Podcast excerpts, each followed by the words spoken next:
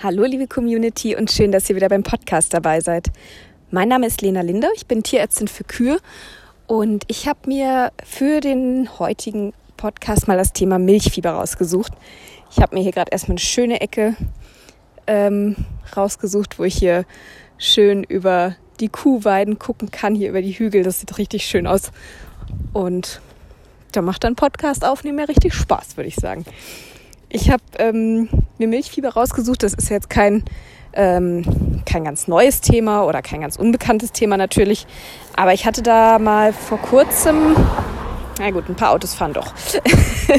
ich hatte mir äh, vor kurzem, oder ich hatte vor kurzem mal einen äh, Instagram bzw. Facebook Post dazu gemacht und da kamen relativ viel Reaktionen drauf und da habe ich gedacht, okay, wenn das doch ähm, ja interessant zu sein scheint, lohnt sich vielleicht da mal eine ganze Folge auch für aufzunehmen. Und äh, ja, deshalb mache ich das heute. und äh, achso, nächste Woche kommen dann eure Fragen dran. Ich hatte ja neulich bei Instagram mal so einen Fragesticker gemacht. Ähm, da kamen auch sehr viele sehr interessante Fragen von euch. Die werde ich dann nächste Woche mal beantworten oder ich hoffe zumindest, dass ich sie alle beantworten kann. Und ja, die kommen dann also in der nächsten Folge. Und jetzt einmal schnell zum Milchfieber. Äh, kurz damit wir alle auf dem neuesten, äh, Quatsch, nicht auf dem neuesten, auf dem gleichen Stand sind, Milchfieber oder wenn man auf schlau das mal sagen möchte, Hypokalzämie oder hypokalzämische Gebärparese, noch viel besser. Ähm, dabei handelt es sich also um einen Kalziummangel. Das ähm, tritt bei der Kuh in der Regel so in den ersten 24, vielleicht noch 48 Stunden nach der Geburt, also nach der Kalbung auf. Ähm, häufig auch ziemlich unmittelbar nach der Kalbung bei den meisten Kühen. Und ähm, das liegt dann daran, dass im Körper der Kuh ähm, im Blut gelöst hat die Kuh ungefähr vier Gramm Kalzium. Und dann hat sie noch, ja, ich sag mal, so eine kleine äh, Rücklage an schnell verfügbarem Kalzium. Das sind nochmal so 10, 12, 14 Gramm. Also die Kuh hat, um mal jetzt einen Durchschnittswert zu nennen, so ungefähr 16 Gramm Kalzium, was schnell verfügbar ist, was sie also in die Milch abgeben kann, wenn das Kalb dann da ist und dann eben die erste Milch produziert wird. Und jetzt ist es aber so, dass in der Milch, im Kolostrum, pro Gott, was ist denn hier für ein Verkehr heute? Hier ist sonst so ruhig. Ich gucke mal, ob es geht. Also im Kolostrum ist äh, pro Liter Kolostrum sind ungefähr 2,3 Gramm Kalzium enthalten. Also wenn wir jetzt mal sagen, die Kuh hat 10 Liter Kolostrum, ähm, sind da also 23 Gramm Kalzium drin. Und da hat der aufmerksame Zuhörer schon gemerkt, dass es mehr als die Kuh eigentlich so schnell eben zur Verfügung hat.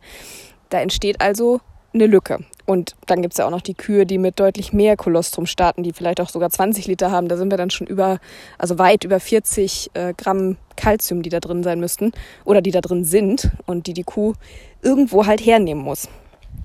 Und jetzt ist es aber so, dass diese Anpassungsmechanismen, die dafür sorgen, dass ähm, mehr Kalzium zur Verfügung steht für die Milch, die brauchen so eine gewisse Anlaufzeit, dass die äh, in Gang kommen, sage ich mal. Die sind ja während der Trockenstehzeit braucht die Kuh an sich nicht viel Kalzium. Die braucht natürlich ein bisschen was auch fürs Kalb, auch für die Knochenbildung beim Kalb.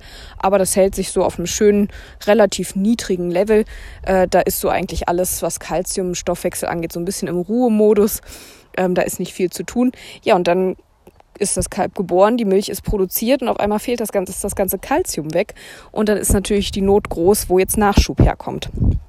Und dafür sorgt dann einmal das Parathormon, das wird in der Nebenschilddrüse gebildet. Das ähm, sorgt vor allem dafür, sorgt zum Beispiel für Kalziumfreisetzung aus den Knochen und sorgt aber zum Beispiel auch dafür, dass weniger Kalzium mit dem Harn ausgeschieden wird. Kalzium wird über den Harn abgegeben und das Parathormon ähm, macht eben das aus, äh, wenn die Flüssigkeit quasi durch die Niere durch ist, ähm, da wieder Kalzium auch zurück in den Körper aufgenommen wird, da also die Verluste quasi gemindert werden. Und dann gibt's noch das Calcitriol, das ist, das, ähm, das ist eine aktive Form vom Vitamin D3. Äh, Vitamin D wird ja im Körper, äh, muss ja erst quasi umgesetzt werden in diese Form, damit es dann auch eine Wirkung hat, sage ich mal. Und äh, die aktive Form ist eben das Calcitriol und das Calcitriol ähm, wirkt vor allem auf den Verdauungstrakt und sorgt dafür, dass eben vermehrt Calcium aus dem Futter aufgenommen werden kann. Dass da also darüber der Spiegel erhöht wird. Und der Vollständigkeit halber gibt es noch das Calcitonin, das wäre quasi die Gegenregulation. Das senkt also eher den Kalziumspiegel im Körper. Aber das brauchen wir jetzt bei Milchfieber eigentlich erstmal nicht.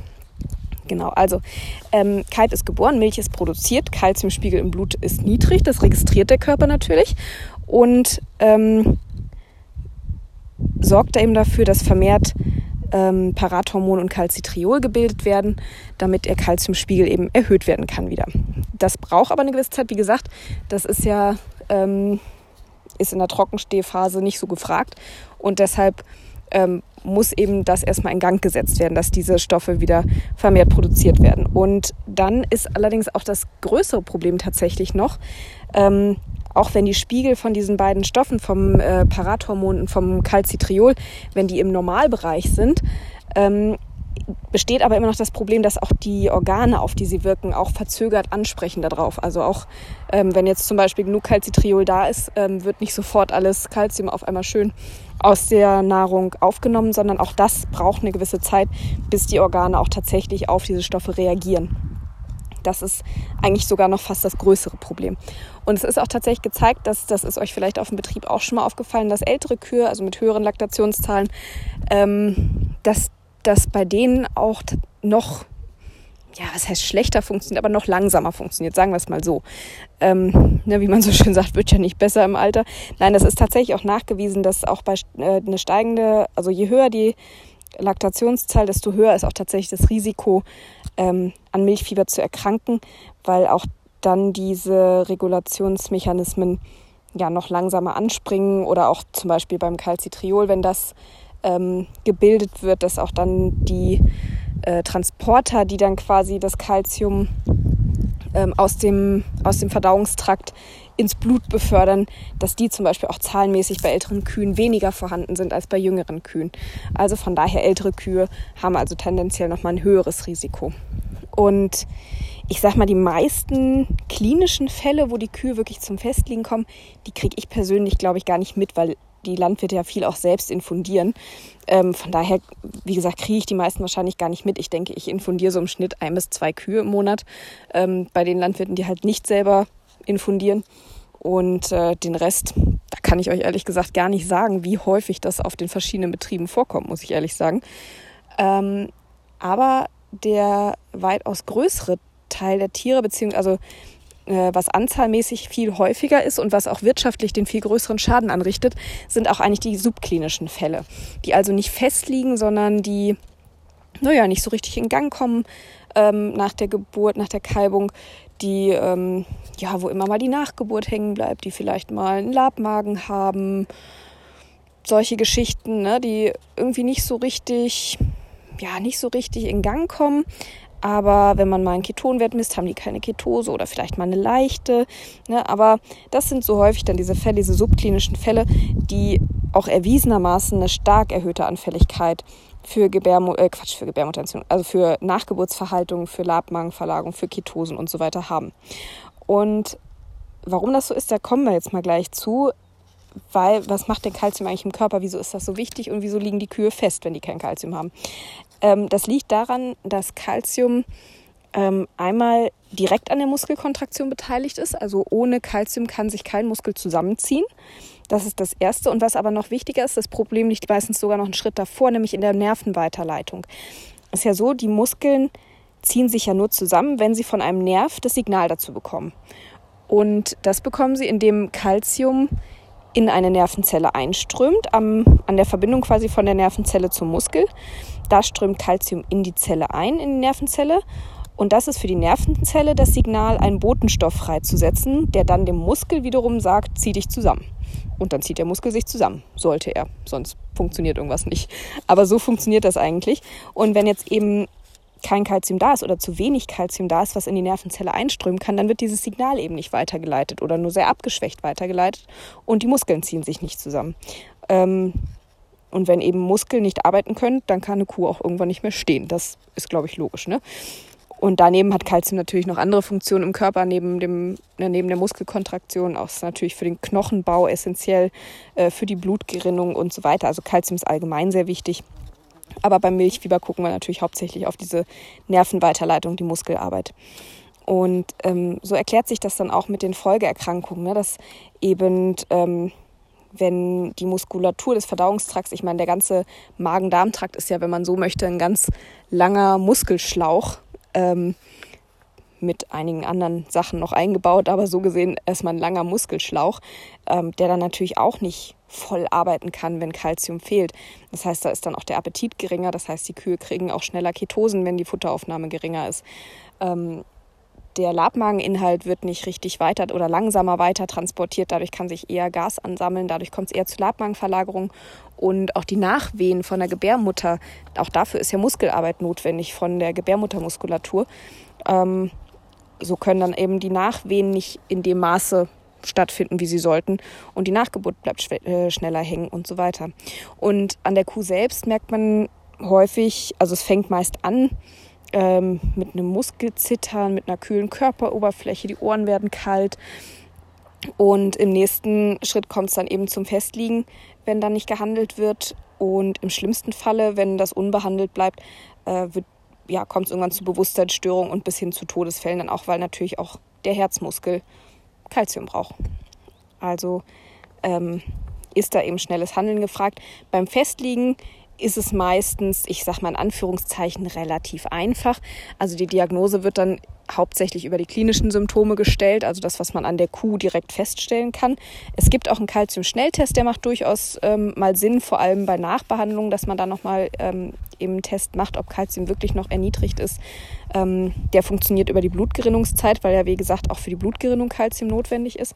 Also wie gesagt, da gibt es äh, einen Schnelltest, der durchaus Sinn machen kann. Aber ähm, ich sag mal wirklich, wenn man eine festliegende Kuh mit Kalziummangel hat, das ist, sieht schon auch relativ typisch aus. Und ähm, ja, dann gibt es eben eine Kalziuminfusion und äh, ich sag mal, gerade bei, ähm, bei diesen Milchfieberkühen ist es manchmal, äh, ist das manchmal als Tierarzt eine sehr dankbare Angelegenheit. Dann liegt die Kuh da und sieht ganz elendig aus und dann lässt man eine Flasche Kalzium reinlaufen und dann steht sie einfach auf. Das ist dann schon ein tolles Gefühl immer. ähm, da ist man direkt der Held. Nee, aber ähm, das schlägt tatsächlich sehr, sehr gut an, in der Regel auch sehr schnell an.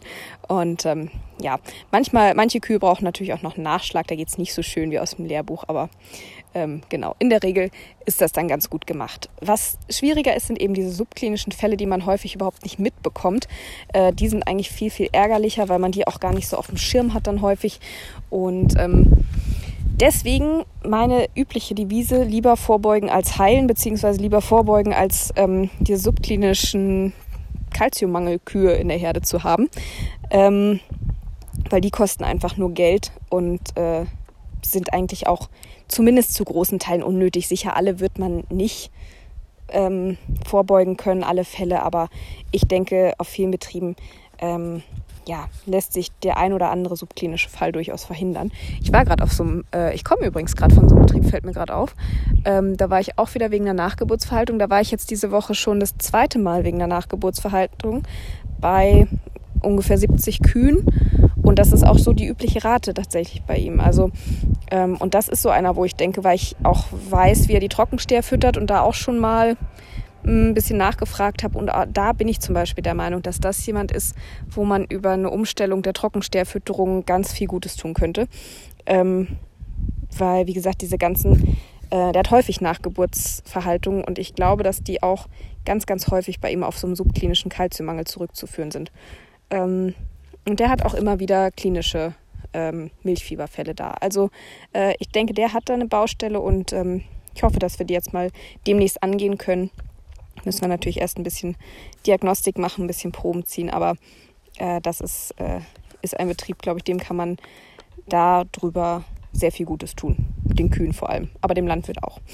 Wenn es den Kühen gut geht, geht es dem Landwirt ja meist auch besser. genau. Also kommen wir mal zur Vorbeuge, bleiben wir mal beim Thema.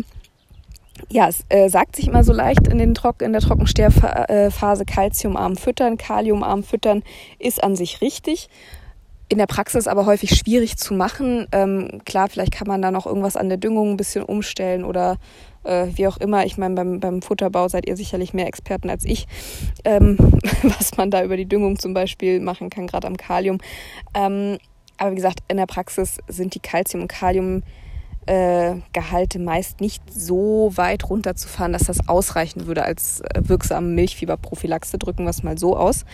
Ähm, das Kalziumarm füttern, das hat den Hintergrund, dass man quasi versucht, ähm, schon den Kühen in der Trockenstehphase relativ wenig Kalzium zur Verfügung zu stellen übers Futter und somit schon mal die Produktion von Parathormon und Calcitriol etwas hochzufahren, dass der Körper dann eben nicht so ähm, ad hoc nach der Kalbung quasi diesen Sprung von 0 auf 100 machen muss, ähm, sondern eben ne, schon eine etwas erhöhte Produktion davon hat, äh, um das so ein bisschen ja, vorzubereiten, quasi schon diesen erhöhten Kalziumbedarf.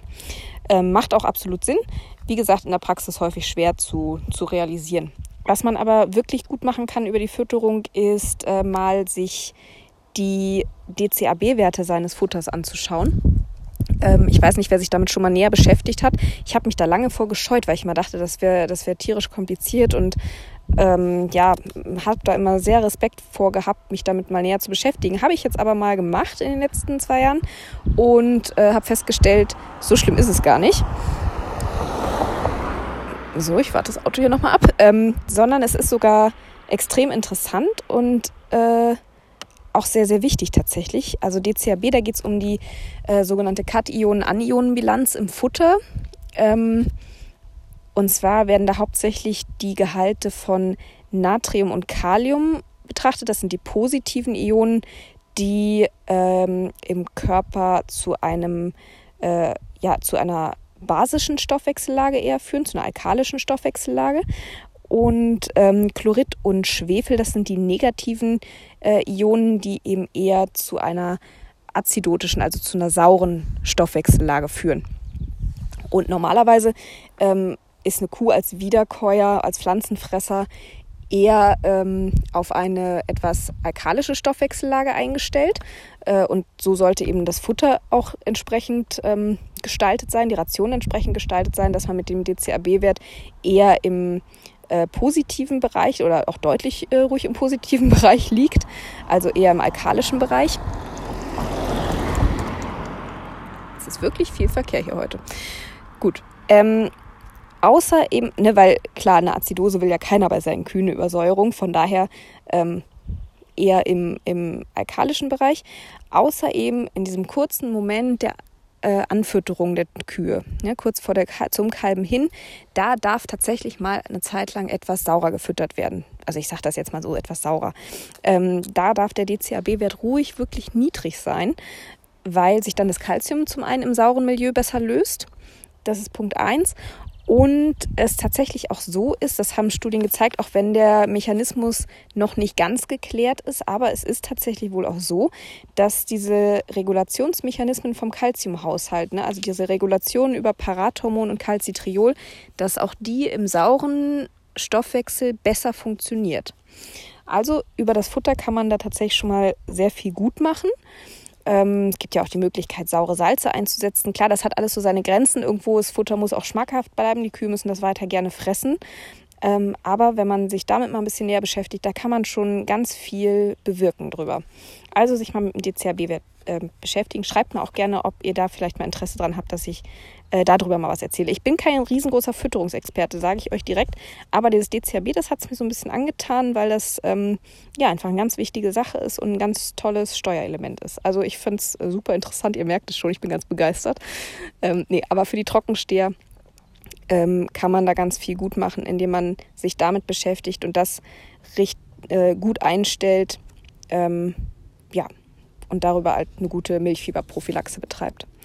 Ähm, das nächste, was man machen kann, was auch sehr gut funktioniert, ist äh, Vitamin D3 spritzen. Ich hatte ja schon gesagt, es ist die Vorläuferstufe vom Calcitriol quasi.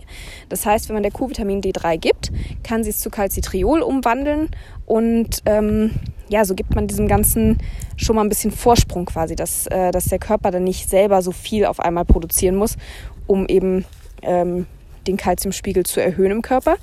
Und das Einzige, was daran ein bisschen ähm, ja, was daran ein bisschen schwierig sein kann unter Umständen mal, ist äh, der Zeitpunkt. Es muss halt die, ähm, der Zeitpunkt der Injektion äh, muss relativ gut äh, im Abstand zur Geburt passieren, damit man die Wirkung dann auch hat, die man haben möchte. Weil wenn sich die Geburt dann mal um eine Woche oder zehn Tage nach hinten verschiebt, das kann ja durchaus mal passieren, dann hat man natürlich unter Umständen das Pech, dass ähm, die Wirkung dann vorbei ist und man letzten Endes gar nichts erreicht hat. Und da müsste man theoretisch nachspritzen. Das kann man auch machen, muss man so ein bisschen vorsichtig mit sein, weil ähm, das dann durchaus auch Nebenwirkungen haben kann. Vitamin D kann überdosiert werden, kann zu Verkalkung führen, kann selber auch giftig wirken. Also da ein bisschen vorsichtig sein. Das muss man dann immer so ein bisschen abwägen. Ja, was dann noch gut ist und was nicht. Und zu guter Letzt, was man tatsächlich auch gut machen kann, was gut funktioniert, ist ähm, der Kuh einfach Kalzium ähm, zu verabreichen. Also entweder oral über einen Bolus zum Beispiel oder über eine Lösung ähm, oder auch als Calciumdepot unter die Haut spritzen. Das geht auch gut. Ähm, Kalziumarme Fütterung während der Trockenstehphase ja, aber dann, wenn die Kuh das Kalzium wirklich braucht, also zum Zeitpunkt der Geburt, ähm, da darf man es ihr dann gerne zur Verfügung stellen, weil es nützt ja nichts, wenn sie jetzt zum Beispiel ja, schön Transporter im Verdauungssystem gebaut hat, die Kalzium aus dem Futter ganz prima aufnehmen können. Und dann ist aber gar nichts da, was sie aufnehmen könnte. Von daher macht es zu dem Zeitpunkt dann wirklich Sinn, ihr auch Kalzium zur Verfügung zu stellen, was sie aufnehmen kann. Ähm, Bolus, wie, ein Bolus, wie gesagt, funktioniert sehr gut. Ähm, je nachdem, was man da für Boli hat, äh, haben die auch zwei verschiedene Calciumverbindungen. Äh, die eine wird relativ schnell freigesetzt, sodass die Kuh quasi sofort was zur Verfügung hat. Und meist ist dann noch eine zweite Calciumverbindung äh, mit drin, die äh, etwas langsamer freigesetzt wird, sodass die Kuh auch über einen längeren Zeitraum Calcium nochmal zur Verfügung gestellt bekommt. Und so ein Bolus kann man auch gern nach zwölf Stunden nochmal geben oder auch nochmal einen dritten. Das, äh, je nach Bedarf kann man das dann entsprechend anpassen. Wie gesagt, Lösungen und Gele gibt es auch, aber ich denke, so Boli sind wahrscheinlich das gängigste tatsächlich und ja, funktionieren auch gut. Ähm, oder eben, wie gesagt, äh, unter die Haut kann man auch sehr gut Calciumlösung ähm, spritzen. Calciumgluconat ist das, was dann unter die Haut gesetzt wird. Auch das wird schön langsam aufgenommen vom Körper, sodass die Kuh dann auch über eine gewisse Zeit was hat. Und auch das kann man ruhig auch nochmal nach äh, zwölf äh, Stunden wiederholen, auch nochmal nach 24 Stunden wiederholen wenn die Kuh einfach noch ein bisschen mehr braucht. genau. Das wären also so die Sachen, um, hm, ich sag mal, die man entweder bei Risikotieren machen kann, wo man sagt, also ich kenne zum Beispiel Landwirte, die sagen, hier ab der dritten Laktation kriegt bei uns jede Kuh ähm, zur Geburt pauschal äh, einen Kalziumbolus. Ähm, manche, ähm, manche gucken sich die Kuh erst an, wenn sie merken, okay, die wird ein bisschen kühl von der Körperoberfläche her oder so machen dann was. Das ist, äh, da müsst ihr so ein bisschen für euch ähm, schauen, erstens mit welcher Methode ihr gut zurechtkommt ähm, und auch mit welchem, ja, mit welchem Schema ihr da gut fahrt, wann ihr was geben wollt. Äh, das muss jeder für sich ein bisschen rausfinden, gucken, wo da so seine Herausforderungen sind und was ähm, arbeitstechnisch gut zu machen ist und was dann auch die gewünschte Wirkung natürlich hat das ja, muss jeder für sich so ein bisschen rausfinden. Das ist sicherlich auch immer von Betrieb zu Betrieb ein bisschen unterschiedlich, was da gut funktioniert und was nicht. Sprecht da doch einfach mal mit eurem Tierarzt, mit eurem Fütterungsberater. Ich denke, die können euch da sehr gut weiterhelfen.